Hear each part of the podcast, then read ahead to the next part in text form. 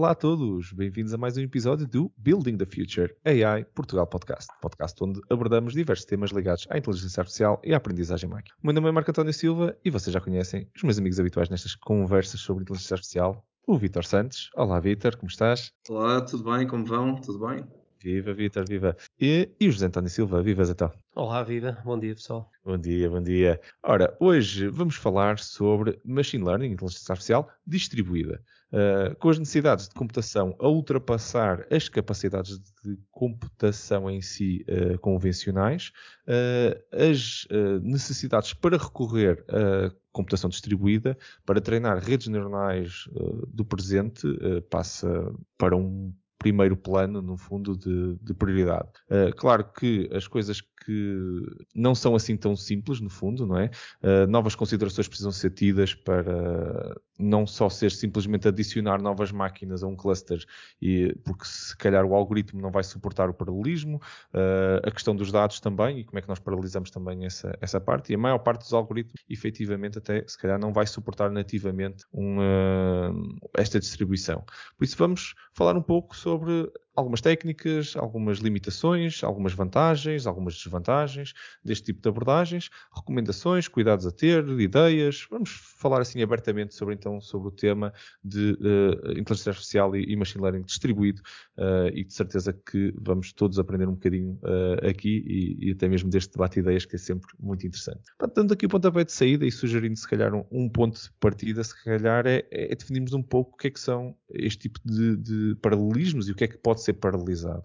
E efetivamente existe aqui dois, dois tipos de paralelismo interessantes que eu, que, que eu vou só dar aqui o pontapé de saída nessa parte, que é o, o paralelismo de, de, dados, o data paralelismo, ou o paralelismo dos próprios modelos, uh, que também é conhecido como network paralelismo ou model paralelismo. E efetivamente nós podemos ter, quando estamos a treinar, uma abordagem muito, muito simples de paralelismo, que é, vamos pegar aqui no nosso dataset, vamos separar os dados em, em dois workers, no fundo, e uh, temos, dois, temos o mesmo modelo a ser treinado dos dois lados e depois a ser sincronizado uh, a, a, partir de cada, de cada iteração, cada época. Vamos pegar e vamos dizer assim, ok, uh, eu cheguei a esta otimização, tu chegaste a esta otimização, vamos sincronizar os dois modelos e vamos fazer uma nova iteração em paralelo, que no fundo estou a fazer duas de cada vez em cima do, dos meus dados, estou, estou, estou a paralelizar os dados. Isto é, é interessante, nem sempre é possível, nem todos os modelos depois também facilmente conseguem ter um ganho com isto, mas o, o, o, verdadeiro paralelismo, e se calhar quem nos está a ouvir está a pensar, ok, mas a paralelizar é ter várias partes do modelo a ser treinadas. E, efetivamente, estou-me a lembrar das, das Convolutional Neural Networks e da capacidade nativa que elas têm para terem a treinar zonas diferentes e operações diferentes de convolução que, quando são dentro da mesma layer, estão em paralelo. Porque eu posso efetivamente fazer na mesma layer três convoluções que depois vão, vão, vão alimentar a layer seguinte. Mas eu estou limitado, eu não posso treinar a layer seguinte enquanto não acabar o paralelismo da layer anterior. Por isso, ok, eu tenho um modelo que nativamente até consigo segmentar, mas também estou limitado uh, pelo, pelo, número de, de paralelismo consigo efetivamente fazer. E, e, não é um puro paralelismo, é, é, é, é um, vamos dizer, uma otimização. Eu até vou, vou, distinguir um pouco isso. O próprio modelo não precisa de estar em sequência a treinar aqueles 5 cinco convolutions que tem naquela layer, mas nunca vai conseguir é paralisar o modelo todo consegue otimizar, ok. Em vez, de, em vez de demorar 5 vezes, demora uma vez esta layer. Mas acabou aí. Uh, tudo o resto não, não escala. E eu acho que é um problema que, que não está totalmente resolvido, é esse problema da escala.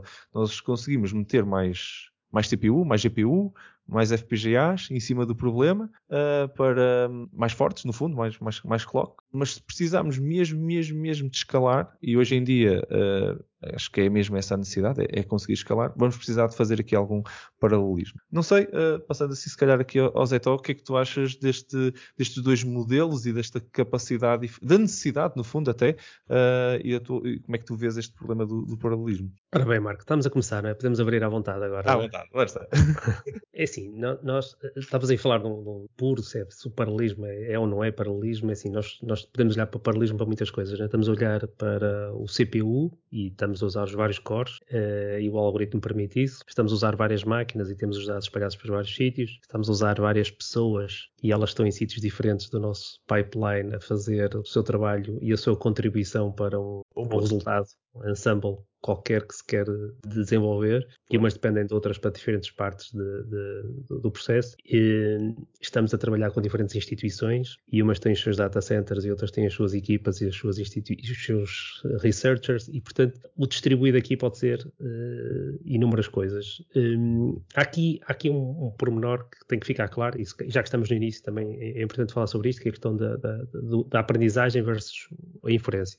Uhum. É? Muitas vezes nós estamos a, a usar machine learning para inferência e, como já falamos aqui no outro dia no podcast sobre Edge Computing, é cada vez mais uh, usado, é, estes modelos já treinados estão, estão no Edge a fazer, uh, a fazer inferências, muitas inferências, ou estão em servidores a fazer web farms com o mesmo modelo replicado por todas elas, e portanto tudo isso são sistemas distribuídos, altamente escaláveis e, e que precisam de todo um processo de, de atualização de, de, de DevOps né, para garantir que sempre que há treinos, sempre que há novos, novos modelos treinados, que eles são deployed, são distribuídos para todos esses, esses servidores para, para terem a última versão. E portanto tudo, tudo isto é um, é um, são sistemas distribuídos e portanto por isso é que eu estava a brincar que é, quando estamos a abrir eh, podemos ir a, muitos, a, muitos, a muitas camadas, mas, mas sem dúvida é uma necessidade, não, nem sempre, eh, eu não acredito que, que distribuir é sempre, é sempre melhor. Uh, sabemos que há um, há um peso e há uma complexidade e há dependências que não são assim tão fáceis de gerir e às vezes não compensa. Uhum. Muitas vezes não compensa. Uh, e, e, muitas vezes aquilo que as equipas têm que também descobrir é que em que situações é que vale a pena uh, estar a inventar muito com mais frameworks, mais algoritmos paralelizáveis, etc., versus, pá, olha, gastar um bocadinho mais dinheiro no hardware e, e, comprar uma máquina melhor para aquela pessoa, com uma, uma, GPU melhor, com mais GPUs, com mais RAM, etc. E, e, o, e o, problema resolve-se até de uma forma mais eficiente e mais barata. Uh, pelo menos era assim quando os, as GPUs não andavam, não, não andavam a, a, ser eh, disputadas aí pelos, mine, pelos miners, miners. Né? Yeah. E, e, e, neste momento é complicado, né? o sourcing de, de placas é complicado um, e portanto tudo isso também, também conta. Em cima disto tudo, e até por causa desta questão da dificuldade de comprar GPUs, uh, os, os, os, operadores de cloud também estão a oferecer uh, serviços uh, muito interessantes nesta claro, área. E, e, eles, têm, eles têm outra capacidade e têm, e têm, têm mais hardware e podem estar a alugar este hardware ao minuto. Uhum. E, e, hoje em dia, se calhar, um dos, um, uma das vantagens que nós temos nestes modelos é exatamente o poder usar a cloud como uma extensão do nosso, do nosso cluster. Um, e pronto, acho que, acho que já abri aqui muitos temas para. Completamente. Para... E, e, é um ponto, e é um ponto importante esse que estavas a dizer, até um hyperscaler que, que, que queira uh, efetivamente uh, distribuir vai ser exatamente isso, vai ter que uh, ter hardware unilateralmente, não é? que consegue sozinho um, um node conseguir fazer uma carga de trabalho muito grande, mas a realidade é que fica ainda mais evidente a, a, necessidade de usar modelos e frameworks que sejam ou que tenham a capacidade de poder ser distribuídas, poder aumentar os workers, porque senão, uh, das duas uma, vai ser muito caro mesmo ao minuto, ou então ainda pior, é eu bato na capacidade máxima da mesma e depois tenho, uh, do ponto de vista da arquitetura, e tu disseste muito bem, há aqui várias layers, há aqui uma camada da arquitetura do, do modelo e da, implementação que diz assim, ok, isto é possível, já, já era verdade quando desenvolvíamos aplicações. Isto é possível eu ter cinco instâncias deste, deste código, deste, neste caso deste modelo, deste treino de modelo uh, a correr em paralelo, ou isto na realidade vai ser corre um e depois o outro está waiting que o, o anterior acabe e tenho aqui um lock enorme na minha aplicação. Se tenho esse tipo de bottlenecks no, no meu processo de machine learning, então se calhar uh, ou mudo o meu processo, ou então uh, não vou conseguir uh, chegar ao nível de distribuído e, e, e, paralelismo que nós queremos. Mas depois vamos voltar ao tema que tu disseste muito bem, a distribuição das equipas, das, das empresas, dos dados e uh, até mesmo do processo em si de, e, e, do o modelo no final onde é que ele vai estar depois de estar treinado, que é outro ponto muito importante. Sobre isto, bastantes pontos muito importantes, vamos tentar chegar a eles todos. Uh, Vitor, uh, e a tua opinião sobre este, sobre este tópico do, Ou até mesmo feedback. Já, o, o Zé já abriu aqui alguns pontos, se quiseres pegar em algum. Sim, não, eu ainda queria voltar um bocadinho atrás. Queria Força. falar sobre hum, o machine learning distribuído, dizendo que a questão dos sistemas distribuídos já vem quase do início da, da, da informática. E nós temos, sempre falámos de, muita, de sistemas distribuídos, um, assim de forma até um bocado ligeira, mas, mas os sistemas distribuídos são o um mundo. Estamos uhum. a falar desde bases de dados distribuídos, processos distribuídos, aplicações distribuídas, até sistemas operativos distribuídos, por exemplo. E, e, portanto, há aqui o, o, sempre uma ideia de que se eu conseguir distribuir podemos dizer assim, as cargas por diferentes máquinas, poderei ter um ganho uh, uh, com isso. Bom, e, eu ia focar-me aqui em duas coisas. Primeiro, no se, se conseguir. E a verdade é que o se uh, tem logo aqui uma certa diferença, porque nem tudo é paralisável. Uhum. Por exemplo, dados, até pode parecer que sim, que dados são facilmente paralisáveis, mas não são. Há pouco o Zé estava a falar de José estava a falar de dependências funcionais. Bom, eles são paralisáveis até certo ponto, se eu conseguir uh, eliminar as dependências funcionais. Uhum. Em termos de machine learning, uh, eu até posso ter um modelo baseado em dados, em que, na verdade, distribuo parte dos dados por, por várias máquinas, mas isto, e agora falo da segunda palavra, ganho, posso ter ganho ou posso ter perda. Hum. Provavelmente poderei ter, ter perda se os dados não forem suficientemente homogéneos. A distribuição de dados em termos de machine learning distribuído é, só, só tem de, facto efeitos uh, uh, realmente eficazes só, se houver, como é que, se eu partir do pressuposto que estes dados têm um, um grau de, de, de, de, homogeneidade, digamos assim, em termos da distribuição. Depois, também em termos de ganho, falando de ganho, é preciso ver que Uh, eu achei piada aquilo que Zé estava a dizer sobre mais vale, mais vale gastar mais dinheiro numa máquina. pois, uh, é verdade, porque também há um preço, há, há, um ganho e há um preço a pagar. Se calhar realmente eu consigo fazer correr estes processos de, de machine learning que se calhar não correriam no, num laptop, porque a máquina não aguenta. Bom, se calhar ao, ao, ao fazê-lo correr em várias máquinas em vários laptops já é possível fazer, mas, mas também aqui um preço a pagar, que é o preço do, da, da eficiência e do tempo, não é? Portanto, estes modelos são, uh, são, mais, são uh, uh, time consuming, não é? Portanto, já não é, já não é, não é um ganho evidente que eu vou, que eu vou ter melhor performance só por o facto do sistema ser distribuído. E também aqui, exatamente, da mesma forma que também nem sempre os dados uh, são, digamos, segmentáveis, também é a mesma coisa. Aqui, aqui então, isto aqui ainda, ainda mais evidente, nem sempre os processos e os modelos são, para, são paralelizáveis. Algo, ou melhor, de, alguns são mais do que outros, digamos assim. Digamos assim. Por, por, exemplo, se formos falar de um, de um método de backpropagation, por exemplo, uhum. o gradiente descendente, em que de fundo a aproximação é feita de digamos, sinapse a sinapse, bom, então é potencialmente paralisável, não é? Mas se for falar, se, se a falar de, como, como tu há pouco estavas a referir, de modelos uh, multicamada, uh, que tem uma sequência, portanto, numa rede de deep learning, uhum. uh, bom, se calhar aqui eu tenho, tenho que respeitar uma, uma, sequência, não é? Sim, deixa de ser efetivamente paralisável pela definição do modelo, o que torna uh, tudo isto uh, mais, mais complexo ou até mesmo limitador. Por acaso, o ponto que também estás a levantar é, é interessante, que é, uh, de vez em quando, escolha de ser para, para, paralisável, ou queremos ter aqui um grau de paralelismo de distribuição do, do meu modelo, pode-me resolver o problema de computação, mas depois aumenta-me o outro problema que é limita-me na escolha, não é? O número de modelos e se calhar de dados que eu posso usar para fazer isto fica automaticamente limitado. Eu posso estar limitado pelos dois lados, que é tenho um problema demasiado complexo para ser uh, computado no, no, no, meu computador.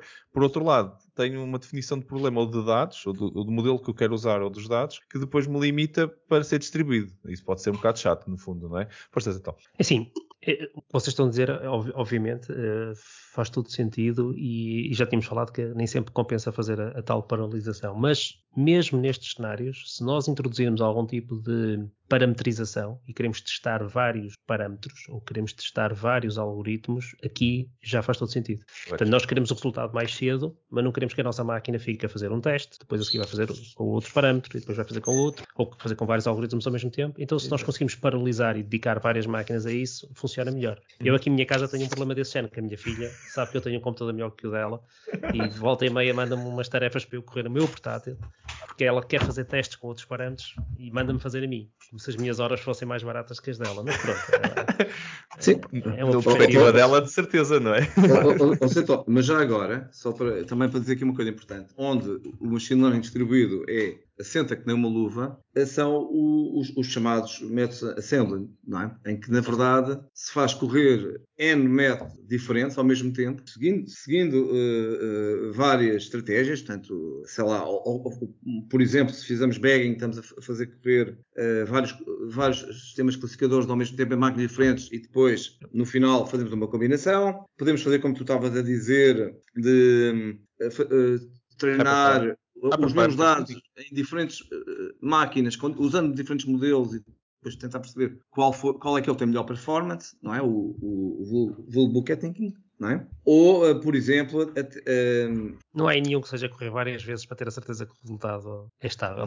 Tipo, uh, mas na, os que são afetados por raios cósmicos dão resultados não, já agora, só por curiosidade, há um determinado, há determinado tipo de algoritmos de classificação, no, por exemplo, o K-means, que é um algoritmo de, clássico de, de, estatística, que, uh, se base, portanto, sempre que é iniciado, uh, é feita uma seleção aleatória ou, ou semi-aleatória dos centroides. Uh, então, o, o, tu podes correr o K-means com o mesmo capa várias vezes e obter clusters diferentes. Já agora, a mesma coisa também acontece para os algoritmos genéticos. tu também podes correr o mesmo algoritmo genético para resolver o mesmo problema hum? várias vezes população diferente, no fundo, não é? E, e, e, obtens, e obtens uma, uma um, portanto, o resultados dif, de, diferentes, o que, o que tem uma certa piada, porque, porque tanto um algoritmo como o outro tem uma espécie de, de origem, tem uma espécie de origem aleatória. É? Sim, sim, sim. Não, e, e, estavas a falar também, do, o Zé estava, estava a falar de fazer alguns testes. Há, há efetivamente alguns métodos de validação, nomeadamente cross-validation, por exemplo, em que na realidade nós estamos a fazer aqui várias iterações, dividida em 10, em, em, em 10 folds do, o, nosso, o nosso dataset, e depois estamos ali a correr. Os folds são definidos a priori, e eu na realidade podia correr cada um dos e, e nested cross validations que ainda, é, que ainda é, depois ainda fazer uma segunda divisão de cada um deles ainda ir mais fundo eu posso fazer este tipo de hyperparameter tuning andarmos a fazer tuning de, de, quais são efetivamente aqueles valores que batem certo e fazer essa validação. São, é paralisável em 10 que é o típico fold de, deste tipo de, de algoritmo, mas uh, é, é, é, imenso. Então, nested são, são 10 em 10, não é? Por isso, uh, estamos a ganhar muitas iterações que podem ser algo longas. Um, e, e, claro está, depois em cima disso ainda temos uh, todo o trabalho que estavas a dizer, de alguns modelos que eu posso querer treinar em paralelo mesmo, tipo, que tem uh, inicializações aleatórias, e os, os, exemplos do Vitor são, são muito bons para, uh, bons exemplos exatamente, de que uh, se quisermos fazer para saber se funcionou bem, a inicialização é um ponto de tuning que só há uma maneira de, de, de afinar, que é, que é, correr outra vez, que é um peso não, não descartável. Muito, são, são, muito bons pontos. E, e, no fundo, eu acho que também estavas a, a este ponto, então fez-me lembrar também o AutoML, que é exatamente o, o o, exemplo que nasce por paralelismo, é mesmo, manda para lá 10 modelos e. exatamente, é um brute force, mas, mas é um brute force que só funciona se for paralelo, porque se não for Sim. paralelo não vale a pena. Sim, é verdade. Há, há, há algoritmos, estava-me a lembrar, por exemplo, do, dos Random Forest. Uhum. O Random Forest, por natureza, é, é apropriado para, para ser uh, Distributed Machine Learning. Eu, eu até direi um, um Random Forest é Distributed Machine Learning. Pronto, floresta, bom, pode cada... não ser. Se tiveres uma máquina, vais, vais, vais repetindo, não é? Sim. Mas é, Mas é verdade. várias máquinas, no fundo, podes fazer, ter, ter, ter árvores uh, de decisão floresta, não é? Uh, para, em cada máquina. É, é, é, este, é, este é quase direto, digamos assim. Os ensembles, no fundo, não é? Os, os ensemble methods todos acabam por ser um bocadinho isso, como estavas a dizer no início. É um bom ponto. Uma outra coisa, talvez aqui interessante, em termos do. do eu penso também há bocado o Zé Tó começou por falar disto, mas depois acho que a uhum. conversa foi andando. Mas é, é questão de haver uma aposta de cloud, dos fornecedores de cloud, uhum. uh, em particular da Google, mas, mas, não só, em termos de, de disponibilizarem esta, estas, este suporte e plataformas de suporte ao, ao Distributed Machine Learning, como é, por exemplo, o caso do, do, do TensorFlow. É? Uhum. E, ou seja, isto significa que, com alguma facilidade, sem ter que fazer um, um grande esforço, digamos, em termos de setup, uhum. com alguma facilidade eu consigo optar por fazer distributed machine learning. Uhum. E isso não deixa de ser, não deixa de ser, uh, não deixa de ser muito interessante. A Microsoft também, não é? Portanto, Sim. Há uma tendência dos diferentes fabricantes para, para também começarem a se portar no distributed machine learning. For, forças então. Agora, agora no sentido contrário, um, também acontece o contrário, que é em vez de nós trazermos o machine learning para, para uma cloud, para tirar partido de economias de escala e preços, nós temos às vezes o contrário, que é temos que levar o machine learning uh, para dentro das instituições. Sim. E por questões políticas, por questões de legislação, de conformidade, os dados não podem sair dali e nós queremos usar os dados que estão nessa, nessa instituição. E nessas situações estamos a fazer exatamente o contrário, né? temos que fazer o learning uh, lá, local. E, e aqui colocam-se uma série de desafios sobre a forma como é que esta aprendizagem federada é coordenada. Uhum. Uh, o, o, que é, o que é um modelo treinado numa instituição. Vamos Vamos pensar em hospitais, vamos pensar em uh, resultados dados de clínicos. análises, dados clínicos. É? O que estamos a treinar em cada uma das instituições pode dar um modelo diferente. Uhum. E, e, depois há aqui todo um, um processo de, de, de coordenação de, de resultados, eh, de, como é que deve ser interpretado um, e distribuído um modelo agregado disso, uh, se deve haver um ponto central, se deve ser distribuída essa decisão, se, se isto é resiliente uh, a esse nó central não estar disponível. Portanto, são todos desafios para um futuro uh, modelo vivo de aprendizagem em que estas coisas estão a crescer com, com os dados que estão a ser, uh, que estão a ser uh, colecionados novos. É? é? é? um bom ponto e até, até, vou acrescentar que, na realidade, este tipo de, de federated learning que estás a, que estás a falar, que, que nós temos vários fontes onde estão a fazer os treinos dos modelos, de vez em quando, uh, nós só, nem queremos que todo o modelo seja treinado ali, queremos tirar partido do, do, do Distributed Machine Learning e até mesmo, se calhar, de um hyperscaler como, a Microsoft ou, ou outro, uh, e dizer assim, ok, vou meter isto no, no, no, poder computacional da nuvem, vou para lá, mas parte do meu modelo é treinado aqui, esta, os dados clínicos, mas depois tem aqui dados genéricos que são data públicos que me interessam e que vão ampliar o problema e tipicamente quando vamos para estas data sources. O, o, o temos muitas mais, e se calhar os dados clínicos, comparado com o dataset completo, é um subset muito pequeno, mas é um subset que não pode sair. E eu se calhar quero federar isto de forma a que treine aqui parte do modelo, mas depois vou sincronizar com uma parte muito maior que está a ser treinada uh, numa escala completamente diferente. E estavas a dar outro exemplo até, que era, eu tenho múltiplas uh, organizações que nenhuma delas pode partilhar os dados entre eles, porque isto não é só de vez em quando as pessoas esquecem-se desse ponto, e tu, tu, tu sublinha, eu vou só sublinhar esse ponto muito bem, que é, os dados clínicos de vez em quando não é sair para a nuvem é sair entre instituições e, e temos eh, empresas que querem colaborar, mas uh, não podem partilhar os dados, mas, têm, mas, querem colaborar para partilhar o modelo. E porquê que não podem fazê-lo? Porque uh, não, não, existia ou, ou, ou, não conhecem este tipo de abordagens que podem federar aqui uh, o seu treino, não é? o learning deles com o learning dos outros e depois na realidade só partilham os modelos que já estão abstratos, que já não têm os dados dos, dos pacientes e que é efetivamente já agora o que eles queriam partilhar. Eles queriam partilhar um modelo uh, clínico de, de detecção e, de cancro. Uh, e não os dados privados de nenhum paciente. Sim, os modelos federados, de, é, é, preciso ver que também há aqui uma, uma espécie de coisa um bocado estranha. Tecnicamente, Distributed Machine Learning e Federated Machine Learning são, são coisas diferentes. Exatamente. Mas Federated Machine Learning não deixa de ser Distributed Machine Learning porque na verdade temos diferentes algoritmos de machine learning a correr em diferentes locais. Eh, qual é, talvez a, diferença? Uh, bom, a diferença é que é em diferentes locais com diferentes tipos de dados. Portanto, o, o, o Federate Machine Learning parte logo da, da, da assumption que, da, do, do, pressuposto que, bom, eu tenho dados diferentes espalhados, por exemplo, por diferentes devices e, e uso algoritmos diferentes de aprendizagem hum nos diferentes sítios. Qual é a vantagem? Este exemplo que vocês estavam a dar é um exemplo que eu, que eu adoro. Portanto, é mesmo excelente. Que, de facto, eh, este Federated Machine Learning até me pode eh, ajudar a, a, a, manter a privacidade. Porque pode estar no Edge e, a vez e só passa, no fundo, digamos, o, a visão global, a conclusão para, para fora. Por exemplo, na área da saúde é uma coisa absolutamente, absolutamente interessante. Contudo, uh, o desafio, há, há, também desafios no, no, no, no Federated Machine, uh, Machine Learning, nomeadamente integração uhum. destes, do que é gerado por, por esta multiplicidade de, de devices. Porque se eu vou pensar no Federated Machine Learning, a visão larga, eu tenho todo o tipo de, de, de, de devices e de, de, fontes, desde os mais sofisticados até os mais básicos. E, portanto, depois tenho que integrar tudo isto. E, portanto, o, o Federated Machine Learning também tem desafios. Contudo, a meu ver, Uh, os desafios do Distributed Machine Learning to curso são mais, mais complexos. Uhum. Porquê? Porque, porque epá, residem uh, na paralisação uhum. das coisas. E isto sempre foi um enorme desafio, porque uh, o, o Zé falou da paralisação em termos dos, do, das fast FETs do, dos CPUs e até da parte execute. E, bom, é verdade que nós temos algumas instruções que são paralisáveis, mas temos outras que não são.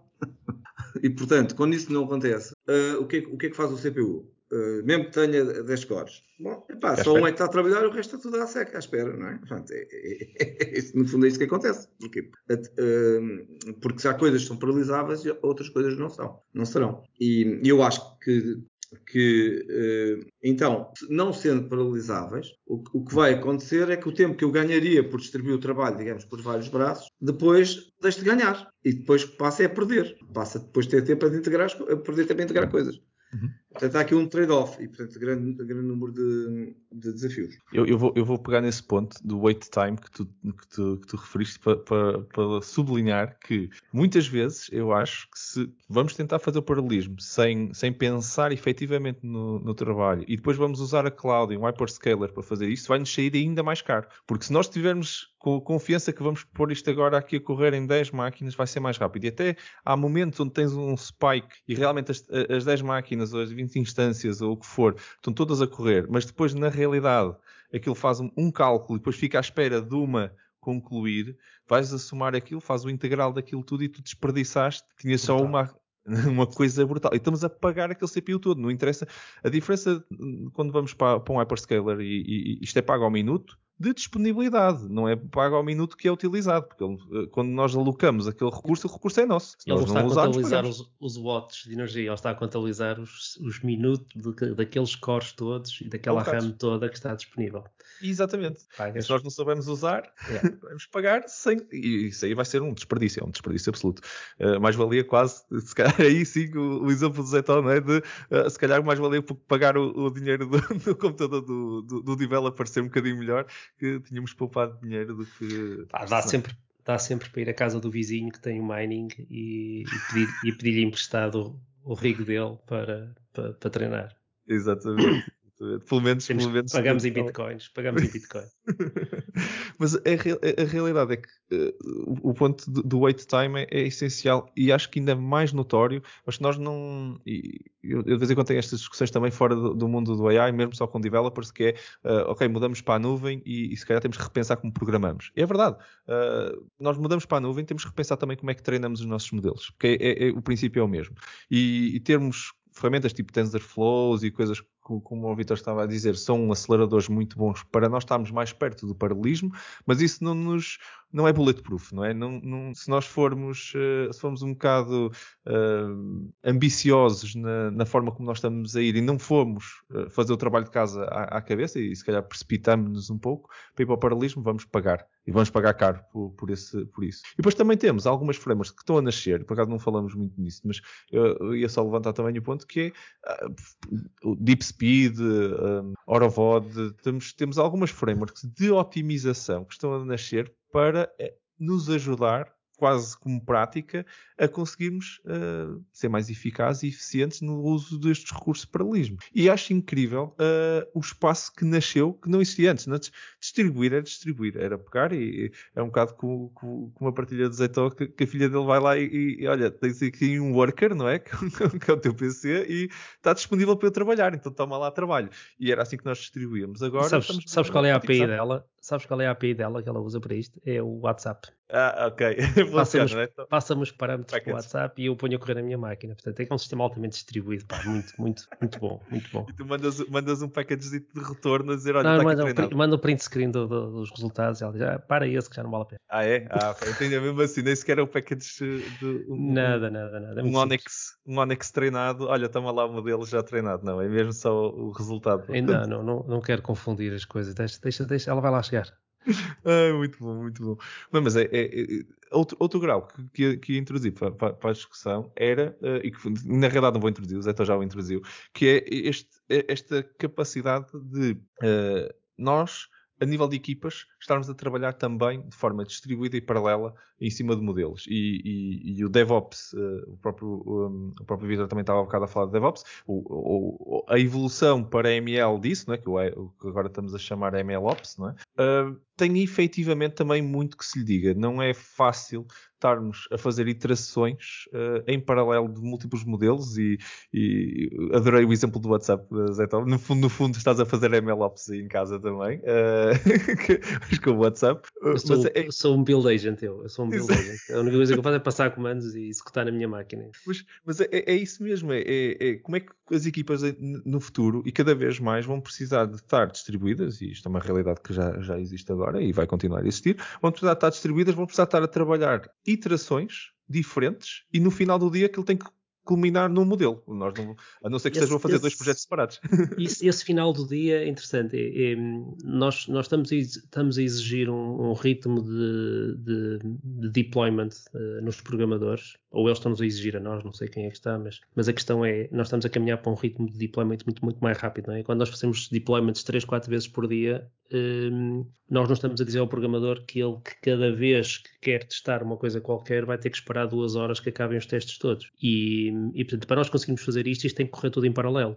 E, e não é diferente daquilo que está a acontecer com, com, com, os data scientists, que se calhar estão a trabalhar nas máquinas deles com um subset de informação e estão a treinar e a explorar determinadas uh, aproximações, mas depois eles vão, à semelhança dos testes do, do software, eles vão fazer um, uma espécie de um run com mais dados uh, no servidor ou no, no uhum. cluster. E, e, essa passagem entre o que é que eu estou a fazer aqui localmente no meu, no meu, no meu computador e depois o que é que eu meto para, para ser executado uh, no laboratório, uh, no nosso caso nós temos o conceito, até fizemos um bot para fazer este tipo de, de, de, de interação. Portanto, é, é exatamente o, o bot dá-nos uma, uma, uma, forma, uma API human, human friendly para estar a saber o que é que está a acontecer no, no, no cluster, quem é que está lá, quais são as experiências, as experiências que estão a ocorrer e se a minha uhum. experiência já terminou ou não terminou. E, portanto, este tipo de. Uh, que eu faço na minha máquina é com um subset e o que o servidor faz é com muito mais power, uhum. uh, acelera todo este processo e permite-me estar a trabalhar em paralelo. E lá está. O, o, o, por isso é que eu queria introduzir aqui a questão das pessoas, que é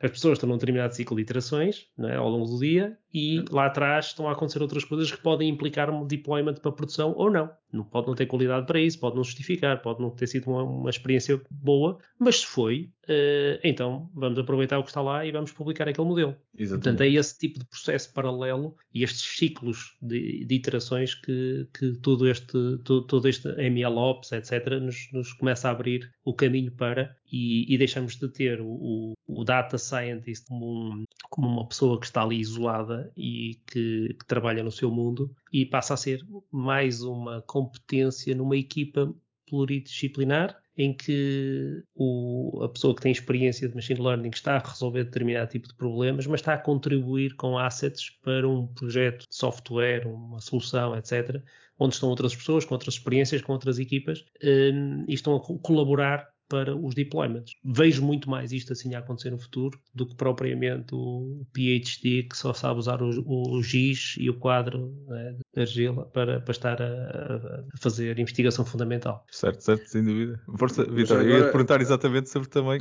também introduziste o tema do Ops. aqui a ideia da, da investigação fundamental, uh, só para também aqui dar aqui uma outra ah. ideia, um bocadinho diferente de como é que isto pode impactar na ciência. Uhum. Uh, o que nós temos estado aqui a falar até, até este momento é como é que eu consigo, de, no, no, fundo, uh, tratar mais quantidade de dados que não cabem dentro do meu computador. Portanto, o que eu faço é uh, distribuo esta, este, estes, estes, dados ou estes processos por outros computadores. Isso é uma maneira de ver a coisa. Depois podemos discutir se é mais ou menos paralisável, se, uh, se o dataset é mais ou menos, digamos, equilibrado, se eu tiver a partir do dataset em fatias. Isso realmente é, um, é, um, é, é uma coisa. Outra coisa interessante é eu olhar para isto de um ponto de vista até da ciência. Vamos imaginar que eu tenho vários investigadores que estão uh, uh, espalhados pelo mundo a tratar imagens relativas a uma doença, por exemplo, de, de vinha. Okay. E todos eles têm, têm, têm, a sua base de dados de, de, fotografias das videiras e estão a aprender o que é, que é aquela doença. Uhum. E nós podemos pensar nisto como um problema de distributed machine learning. Porque se de alguma forma a aprendizagem destes diferentes sistemas, cada um terá o seu sistema, é? for uh, agregado, então isto significa que temos uma aceleração em termos de dados e em termos de aprendizagem. Mas aí Quem não seria isto... mais fácil juntar os datasets todos? Uh... Bom, uh, aí tínhamos, se tivéssemos a tal super máquina, cá está, voltaríamos à, à questão centralizada. Certo. O que eu estou aqui a dizer é que, até mesmo do ponto de vista de investigação fundamental e uhum. de investigação, eu estava a dar o exemplo da vinha, mas podemos falar de um, sim, sim, do, sim, Vamos imaginar do, do, conhecimento da imagem do, por exemplo, de uma microcalcificação mamária, do, do, do, do, início de um tumor, não é? Certo. Eh, também, uh, uh, em vez de ter, será, é mais fácil, se calhar, eu ter várias bases de dados eh, espalhadas por todos os países e depois, eh, depois integrá-las do que ter, do que pensar que vou ter no mundo inteiro um único repositório de, de, claro. de monografias. Portanto, este distributed machine learning também pode ser visto desta maneira, como, como uma hipótese de, de, de, de, integração de conhecimento que é, que é adquirido uh, no, noutros lados. E, portanto, também é muito interessante para, ou pode ser, pode ser, ou pelo menos é muito promissor para a parte da ciência. Uhum. Sim, senhor. Bom, bom ponto de vista.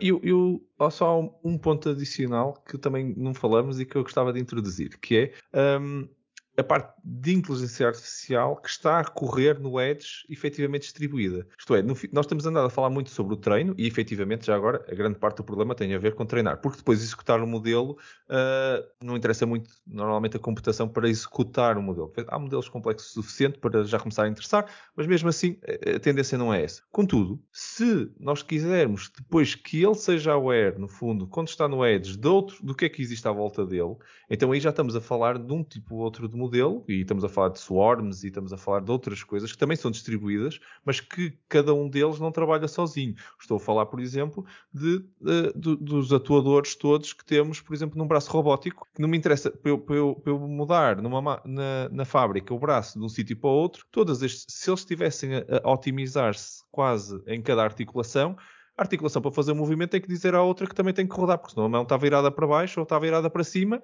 e eu só consigo andar para a esquerda e para a direita. Eu, eu quero ir buscar a coisa que está ali ao lado, mas a mão também tem que virar ao contrário. Uh, isso, toda esta comunicação, todo esse edge deployment, e, e o Zé até falou um bocadinho nisso no início, que era no final do, do ML aquilo tem que ser deployed em algum sítio. Agora, esse sítio pode ser um sítio, pode ser 10 sítios, tem que ser todos atualizados ao mesmo tempo e se for preciso, eles ainda têm que falar entre eles. É, o modelo em si também tem que ter consciência do que é que está a acontecer à volta dele. No Edge, isto torna a coisa também muito interessante e, e acho que há, há uma revolução enorme, na minha opinião, que ainda não está, já está a ser investigada há muito tempo, mas ainda não chegamos àquele sweet spot onde uh, estes edge devices todos, este hardware que anda no edge, uh, efetivamente consegue falar uns com os outros. E acho muito, muito giro.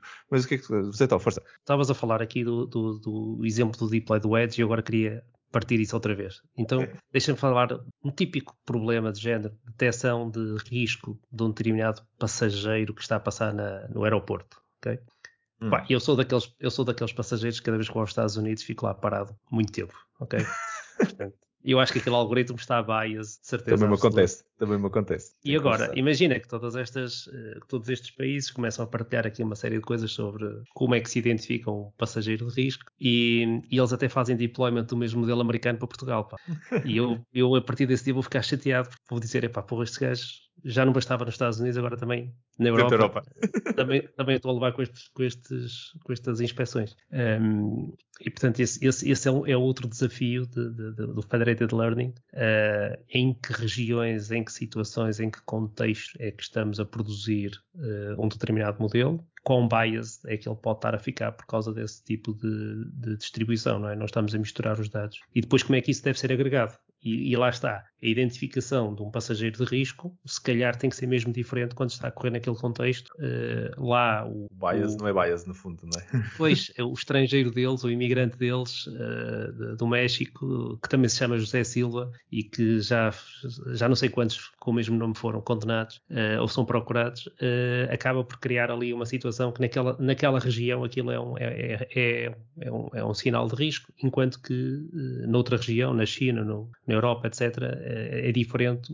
Os estrangeiros já são outros, eh, os, os padrões são diferentes e, e, eles acabam por, por ter que ser, eh, têm que, têm que funcionar de uma forma local em cada um desses ambientes. Há um, há um cenário também muito interessante de, de, deste, que ajuda na aprendizagem distribuída, mais nestes workflows de, de, de, construção de, exemplos, que é a questão de recolher dados em diferentes sítios. Um, Fala-se que a Tesla, quando precisa de imagens de determinadas coisas do resto do mundo, usa os próprios carros para recolher esses clipes, não é? Portanto, uhum. distribui um modelo que identifica, sei lá, semáforos. E agora precisamos de semáforos como eles, que são ligeiramente diferentes num país qualquer da, da Europa de Leste, e então precisamos de samples daqueles para meter no, no, nas baterias de treino. E, e, portanto, há um modelo que é distribuído só para identificar esses, esses clipes e depois a partir daí esses clipes são recolhidos e são enviados para cima. Uhum. Portanto, isso também é um modelo interessante de como uma base instalada pode funcionar nos dois sentidos, não é? Pode funcionar para receber modelos atuais, mas também pode funcionar para detectar novas situações que até agora não eram conhecidas, são os tais uh, outliers, por exemplo, e querem mandá-los para trás para eles serem uh, usados no, uh, nas equipas que estão a fazer anotações, etc., para, para poderem usar aquilo para classificar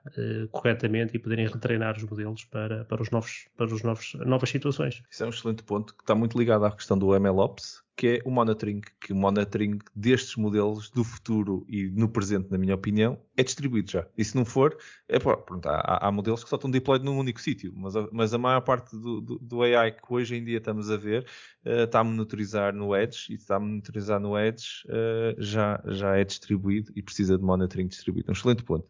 E tu, no teu ponto anterior, até me fizeste lembrar um, uns tempos atrás estava já não sei quem é estava a, a brincar com, com, com, o tema, que é uh, se algum dia nós formos, uh, fôssemos, estivéssemos a explorar o universo e fôssemos num planeta alienígena e precisássemos de um médico para irmos procurar um veterinário, porque o médico é altamente especializado na espécie daquele mundo, não é? O veterinário é o único que é all around. E os modelos de vez em quando são assim. Nós temos, vamos ter modelos muito específicos que são cirurgiões, médicos ultra especializados para detectar uh, no, teu, no, caso deste exemplo, uh, potenciais uh, pessoas a que deviam ser inspecionadas porque são riscos para a entrada num país, mas depois devíamos ter também, começar a pensar no nosso desenho de arquitetura, ter também outros modelos mais generalistas para começar a criar dados porque se calhar o, outro, os outliers não vão ser suficientes, eu se calhar preciso de gerar dados uh, do meu problema que eu ainda não sei. E essa distribuição de, aqui já não é tanto a distribuição do modelo, mas a distribuição de tarefas uh, do, do, próprio problema também é muito interessante. E acho que são arquiteturas que se começam a ver mais agora, até porque se calhar a computação também é mais fácil de pôr isto no Edge e,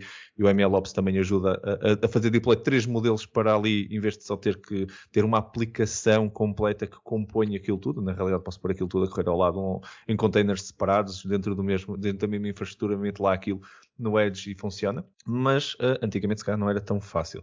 E há esta distribuição também de, de responsabilidades, vamos dizer assim, de, de, da minha arquitetura do meu modelo, que também é muito, muito interessante. Uh, Vitor, uh, também agora, mais assim, quase a título de conclusão, um, como, é, como é que tu, tu vês também esta, esta questão, principalmente se calhar, de vantagens, se calhar fazemos aqui uma rondazinha de algumas vantagens e desvantagens deste, deste tipo de abordagem distribuída, vamos dizer assim. Então, talvez aqui para, para terminar, uh, talvez terminar de forma redonda, portanto, voltando ao princípio, uh, eu acho que isto uh, pode, não, não é a solução para todos os males, também se calhar não é expectável. Pode ser muito interessante se eu tiver Uh, se eu não tiver a hipótese de investir numa máquina mais poderosa para processar todos os meus dados, uh, e, e, então isto pode ser realmente uma, uma boa ideia, portanto, uh, optar por ter por utilizar distributo de machine learning. Bom, mas, e o mas aqui faz alguma diferença, faz, é, é uma boa, pode ser uma boa ideia se for possível. E o que é que é ser possível? É se nos dois modelos que existem, o modelo, digamos, de paralisação dos dados e de paralisação do, do, do, dos próprios processos, se nestes modelos, se, é, se, for possível realmente paralisar ou os dados ou os próprios modelos. Se, se isso for possível, então isto, uh, esta poderá ser uma boa opção. Se não for possível, uh, então o, o Distributed Machine Learning uh, fica, fica enfim, apenas como era tão bom, mas, mas depois não, não deu. Por outro lado, Uh, há algumas circunstâncias que não estão exatamente a ver, uh, que não têm exatamente a ver com isto, com a procura de maior ganho, uh, maior poder, de, ganho de poder computacional, que, o, que são que é o caso dos ensembles, uhum. em que, e, e há, inclusive algum algoritmo em que eu posso ter vantagem em, em, em ter o ganho de corrê-los em simultâneo com diferentes parâmetros. Uhum. E, portanto, eu acho que este é um. Tenho a certeza que este é um assunto que vai ter grandes desenvolvimentos nos próximos tempos. Também, também acho que sim, também acho que sim. Zé closing thoughts também do teu lado, antes de fecharmos. É sim, é só, só relembrar que isto não são decisões que são baseadas em, em, sei lá, o que é que está na moda, o que é que, que, é que se lê, etc. E que as pessoas devem testar. Testar, testar, testar, eh, validar o que é que, o que, é que faz sentido eh, para, o, para o use case que estão a tentar resolver uhum. e, e em função disso tomar a melhor opção, mas, mas não, deixe, não, não entrar com ideias pré-concebidas que vai ser mais rápido um cluster, etc., porque não, não é. Uh, a maior parte das vezes não é mesmo. É, é, é, é provavelmente é mais barato a tal brincadeira de ter uma máquina melhor. Uh, provavelmente é, é mais barato. Uh, mas é preciso entender o contexto todo do nosso processo de desenvolvimento. Hoje fala-se muito sobre hum, papers with code e artigos científicos que são validáveis por código, etc. Nós estamos a caminhar de produzir papers em LaTeX e, e, começar a produzir notebooks que são executáveis uh, pelo resto do mundo. E, e, portanto, há uma preocupação muito grande na portabilidade das, das provas, da, da portabilidade da execução. E quem está numa empresa também tem a mesma preocupação, que é o, que está a ser desenvolvido, os modelos estão a ser criados, têm que ser reproduzíveis. É possível retreiná-los, é possível melhorá-los, porque o source não é, que, que é usado para construir aquilo e os dados que são usados para, para construir aquilo estão a ser devidamente versionados e estão a ser devidamente uh, documentados para, uhum. para esses processos. E, portanto, é muito mais importante este, neste momento esta questão de, de poder portar, pegar no, no, trabalho de outra pessoa e continuar e poder eh, fazer trabalho sobre isso, do que propriamente fazer ali uma caixa mágica uh, que depois uh, é muito difícil de fazer qualquer tipo de, de, de melhoria ou correção uh, ou explicar porque é que aquilo funcionou daquela maneira. Sem dúvida, sem dúvida. E, e, e até uh, eu só acrescentava que eu acho que há um potencial imenso, eu concordo com tudo que vocês disseram, só vou, só vou acrescentar, potencial imenso em, em, fazer isto distribuído, nativamente distribuído na sua execução. Eu acho que o Edge veio desbloquear aqui um montão de coisas, uh, a, a, capacidade de distribuição e comunicação veio desbloquear outras coisas, torna isto tudo muito mais fácil. Antigamente, se calhar os clusters distribuídos que nós tínhamos estavam nas universidades e estavam dentro de, um, de, um, de uma sala, então eles distribuíam, mas era uh, ali para o lado, não, não estávamos a falar em global.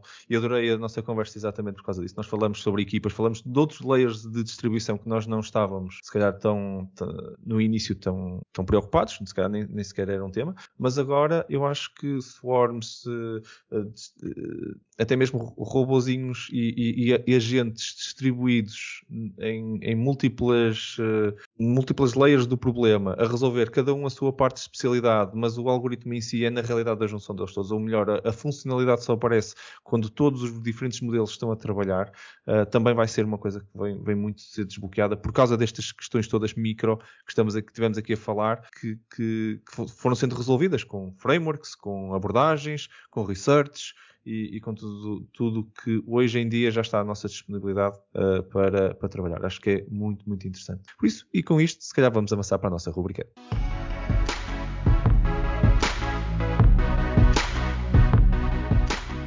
Bem-vindos à nossa rúbrica AI News, o segmento que faz parte do final de cada um dos nossos episódios, onde nós trazemos uh, três notícias um, eh, e que nos achamos que foi relevante recentemente e deixamos os nossos comentários. Se por acaso uh, quiserem ler uh, as notícias na íntegra, uh, estão na descrição aqui do podcast o, a, o, link para cada uma destas notícias, para vocês poderem então aprofundar mais.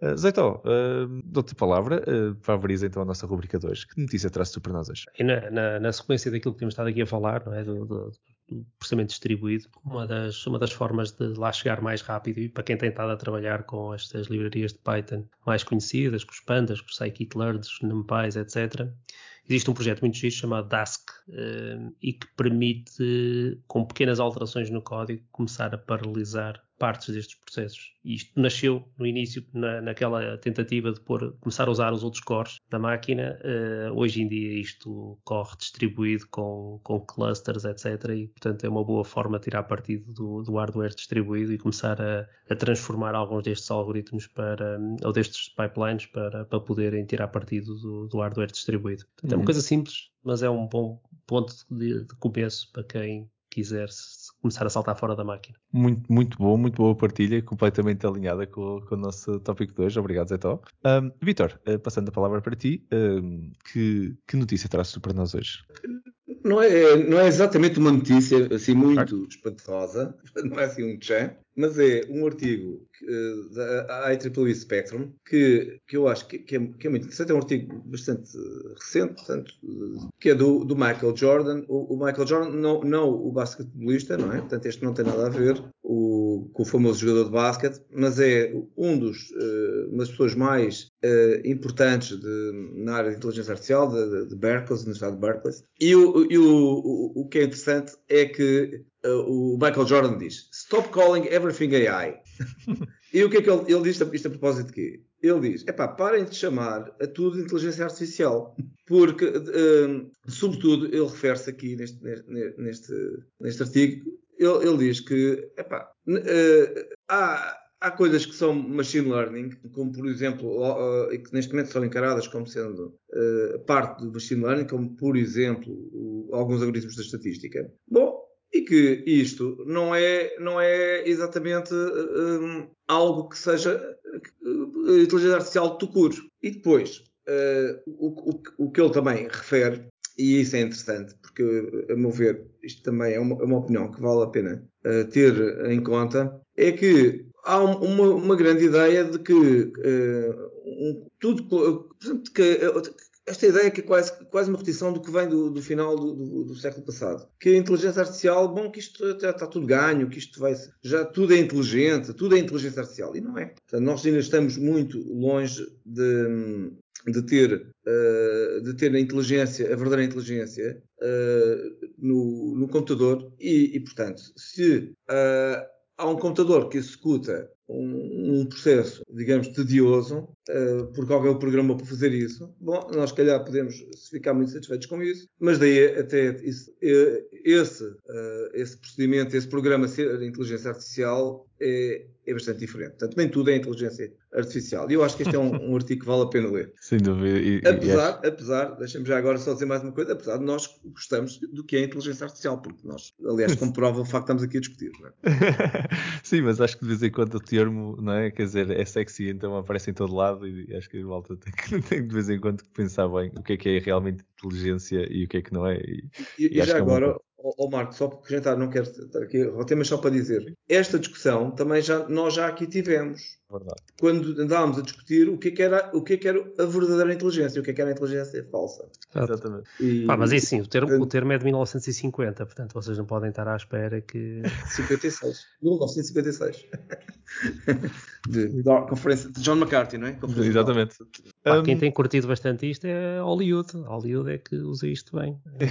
Nós não temos a esses, também. nós não temos a esses computadores ainda. Já há, há, muitos, há muitos anos que usam este termo e não só, não é? Há muita ficção criada à volta da inteligência artificial uh, que depois de vez em quando alimenta se calhar outras, outras noções de inteligência artificial no público é em geral, não é? Que depois nós temos muita dificuldade se calhar em, em, em combater. Uh, e, uh, esse, e, e, toda a gente agora vai atrás disto, isto vende, isto é, é cool, é interessante, é uma carreira e tal. E, e nós até fazemos podcast, imagina. Completamente. Aproveitadores, pá. Completamente, completamente. Ora, eu, eu trago-vos um, um, artigo que, que estive a ler que gostei bastante. Uh, é uma entrevista um, do, do Brad Smith, um, presidente da Microsoft, uh, o título é uma entrevista para a BBC e o título é, é bastante interessante, que é um bocado chamativo, mas pronto. É um, um, um, Orwell's uh, 1984 Could Happen in uh, 2024. No fundo, é uma menção ao, ao George Orwell, uh, ao livro de 1984, aquela uh, alternativa, no fundo, sociedade distopiana um bocadinho diferente de, de, do que poderia ter acontecido na eventualidade de nós não, não ganharmos a guerra da, da, forma como ganhamos, no fundo, não é? Uh, e, e, a Segunda Guerra Mundial e, e o que é que seria uh, daí para a frente. Um, curiosamente, uh, este eh, esta entrevista fala do estado da inteligência artificial e, e as ameaças que existem. Já houve aqui vários uh, até documentários sobre as ameaças à democracia. Até um, um dos aqui o, o Vitor costuma ser até um, um, costuma sublinhar bastante bem as ameaças que a inteligência artificial tem feito ultimamente à, à, à democracia. Mas uh, esta entrevista também fala muito sobre a necessidade de alguma regulamentação e de, começarmos a olhar para isto com, com olhos de porque o próprio Brad Smith, e eu, eu, eu, tendo a concordar, e a entrevista é muito boa nesse aspecto, uh, o que diz é que nós estamos a evoluir demasiado rápido para, se nós depois quisermos apanhar isto mais à frente, isto já vai, vai, vai perder um bocado o controle. Se nós estamos num momento onde, de alguma forma, devemos estar a proteger-nos, pelo menos, no uso globalizado de, de inteligência artificial, uh, sem, sem, grande, sem grande dor nem pudor, no fundo, não é? Uh, e depois está a falar, uh, e efetivamente é uma coisa que, que eu não fazia ideia, que a China já está a liderar o mundo inteiro em número de patentes uh, e sobre inteligência artificial e tem este objetivo de ser o líder mundial em 2030 em inteligência artificial. E eu, eu vivi em Londres durante algum tempo e lembro-me de achar pronto, o número de câmaras e vigilância que existia no país, nomeadamente no país, não na cidade, uh, já assim um bocado assustador. Uh, e vi o impacto que isso tem na, na segurança das pessoas uh, e percebi isso. Nós estávamos constantemente a ser filmados, mas também vi a polícia a atuar sobre isso também de uma maneira interessante. Agora, aparentemente na China, 54% é dos sistemas de, de, de, CCTV, de Closed Circuit TV, uh, estão, uh, de câmaras estão na China. 54% é assim uma coisa assustadora. É do mundo inteiro. Eu não fazia ideia. E eles estão a usar isto com inteligência artificial assim também, sem grande, sem grande uh, restrição, no fundo. Por isso é, um, é, uma entrevista muito interessante, coloca as coisas em perspectiva, principalmente do, do, do, dos problemas de aplicação militar e massificada sobre a, sobre a população de inteligência artificial. Até também falam do caso Maven, não é? que, que foi muito mediático por causa de, de alguns developers que que tomaram consciência do uso ou da aplicabilidade militar do, do, dos algoritmos que estavam a treinar e, e, quiser, e saíram da empresa e, e foram um, Uh, muito vocais sobre sentirem até que tinham sangue nas mãos, no fundo. Uh, pá, isto foi, foi um, um, tema que eu tenho até acompanhei um bocadinho no Twitter e, e achei, achei uh, interessante estarmos a ter essas discussões. as pessoas, os próprios developers neste momento têm demasiado poder e estão a tomar consciência do poder que têm e do impacto que têm as, as, as ações que, que, tomam. Por isso, é um, um artigo muito interessante coloca as coisas em perspectiva que, que eu tinha aqui para partilhar convosco. Eu, bons, eu, bons eu não posso para deixar. Futuros, ah, para futuros podcasts. Sem dúvida. Eu, sem dúvida. Eu não posso deixar de dizer qualquer coisa, né? Portanto, até porque. sobre isto, porque, até porque, como acho que vocês sabem, uh, temos um grupo que está a crescer imenso aqui em Portugal um grupo de investigação sobre inteligência artificial e democracia. Sim. AI em Democracy. Aliás, acho que até já passei Deixa-me deixa fazer, deixa fazer aqui uma, uma coisa, uma questão de. As pessoas não estão, não estão a ver, mas tu estás alegre aos saltos, todo, todo sorridente. Okay? Isto, não se, não, isto não se vê no podcast, mas é importante não dizer. Se vê, mas, mas, mas, muito bem, mas, mas, mas, claro. Hum, e qual é o objetivo? Uh, hum, de facto, este livro do George Orwell, de 1949, não é? Portanto, 1984, de 1949, penso que é assim, não é? Uh, o, portanto, o, de facto, já uh, aqui é um livro político, já havia um Estado que vigiava o tal Big Brother, não é? o Estado tinha o Big Brother que vigiava, usando a tecnologia, vigiava a vida dos cidadãos até nas, nas suas, uh, nas, nas, suas partes mais, mais íntimas. Não é? Uhum. Portanto, e nós, o que é, este foi um livro premonitório, ele dizia que isto ia acontecer em 84, portanto também não se enganou por muito, estamos em, pronto, enfim, nem, não, nem sequer passaram 40 anos, E, de facto, a inteligência artificial pode ser uma ameaça para, para, para as democracias. Eu, eu acho esse, eh, pá, esse artigo muito interessante. Mas também, eu queria só dizer aqui uma coisa, e vamos já, já me calar, e parar com os pulos, que é, que é o seguinte. Uh, é que também pode ser uma ameaça, mas também pode ser uma coisa boa. Sim, claro. Também pode ser uma coisa boa, porque pode ajudar a, a facilitar a comunicação com os cidadãos, pode ajudar a explicar, a detectar corrupção, pode ajudar a detectar fraude, uhum. Pode ajudar a detectar os bias nas decisões, uhum. Pode ajudar à transparência, se tivermos a, não todo o tipo de inteligência artificial, mas a, a Explainable AI pode ajudar a, a, tornar os processos transparentes. Uh, aplicações de inteligência artificial em process mining podem também ajudar a, explicar melhor ao cidadão o processo de tomada de decisão e por aí fora. Portanto, aí há já, já, estamos a gravar um novo episódio, já? já temos que fazer um destes dias, um só dedicado à democracia, não é? Temos que fazer, temos que pegar nisso, sem dúvida. Por favor, dúvida. vamos lá, vamos a isso. Pronto, e assim terminamos mais um episódio. O meu nome é Marco António Silva e vocês estiveram a ouvir ao Building the Future AI Portugal Podcast. Podcast que vos traz tudo sobre inteligência artificial em conversas uh, informais e cheias de conteúdo. Um obrigado enorme, claro, uh, mais uma vez a uma conversa muito interessante aos meus parceiros de Sofá Virtual, ao Vitor Santos. Muito obrigado, Vitor. Muito obrigado, foi mais uma vez um prazer. e, e, muito obrigado ao Zetó. Muito, muito obrigado. Adorei. Até já. Exatamente, até já. Não se esqueçam então de subscrever o podcast. Estamos, e, e se quiserem nos deixar algum feedback, uh, podem nos mandar um e-mail para podcast.buildingthefuture.pt. Uh, muito obrigado a vocês que estão desse lado, é mesmo para vocês que nós construímos este conteúdo. Fiquem atentos então para o próximo episódio dentro das habituais duas semanas e até lá. Muito obrigado uh, por estarem desse lado. Vamos continuar juntos então a ativar Portugal e a construir um futuro melhor com a tecnologia. Obrigado a todos.